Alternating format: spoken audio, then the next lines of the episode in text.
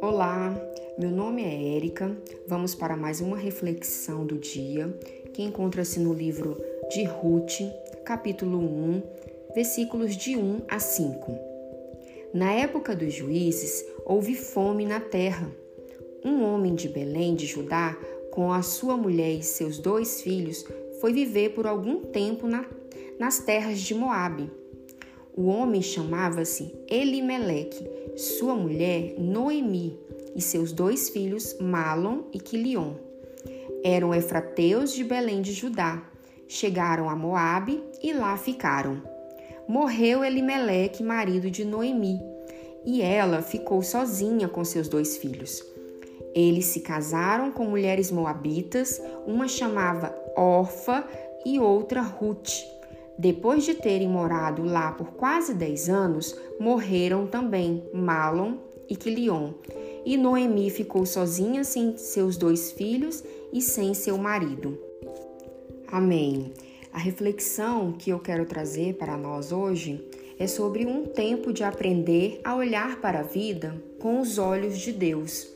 Essa reflexão foi retirada do livro de Hernandes Dias Lopes, que fala sobre o livro de Ruth que é um reservatório de lições verdadeiras para a nossa alma.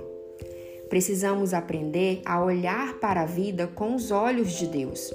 Precisamos confiar no que diz o apóstolo Paulo lá em Romanos 8, 28.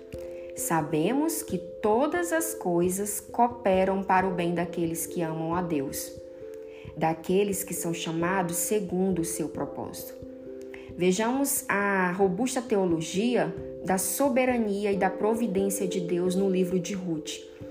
Hoje, nesse áudio, eu quero falar apenas da primeira ênfase que esse livro dá, que é a providência do Altíssimo é maior do que a tragédia humana. Deus transforma o caos em calmaria. Ele transforma vales em mananciais, nossas tragédias em cenários de esperança. Ele enxuga nossas lágrimas, acalma nossa dor e coloca os nossos pés na estrada da mais esplêndida vitória. Deus escreveu um dos capítulos mais lindos da história a partir da dor mais profunda de Noemi. O Eterno arrancou aquela pobre viúva do poço escuro da solidão e da pobreza e ergueu ao nível da mais venturosa das alegrias, fazendo dela a matriarca da esperança em sua terra. Quando a nossa causa parece perdida, com Deus ela não está perdida. Quando julgamos que as circunstâncias suplantaram nossa esperança, o Deus que chama à existência as coisas que não existem nos faz triunfar no deserto das nossas crises que possamos aprender a olhar a nossa vida com os olhos de Deus. O que ele faz é perfeito, pois ele tem planos para nós. A ótica de Deus não é a mesma da nossa. Costumamos olhar apenas as circunstâncias em nossa volta, mas Deus consegue ir além, ele ver o final da nossa história. Precisamos confiar no agir dele em nossas vidas, mesmo em tempos de dor, crises e angústias. No próximo áudio, estarei falando sobre a segunda ênfase desse livro, que é sobre o amor de Deus. Vamos orar para encerrarmos nossa reflexão.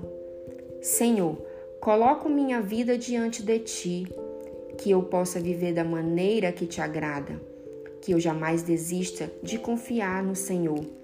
Mesmo em meio a tanta dificuldade, turbulência, dores, angústias, porque minha fé está pautada em Ti, Deus, e não nas circunstâncias. Sei que Tu tens o melhor para mim. Eu confio nos Teus planos, meu Deus. Abençoe a minha vida e a vida dessa pessoa que está ouvindo este áudio. Que a Tua palavra possa penetrar em nossos corações, gerando bons frutos. Em nome de Jesus, amém.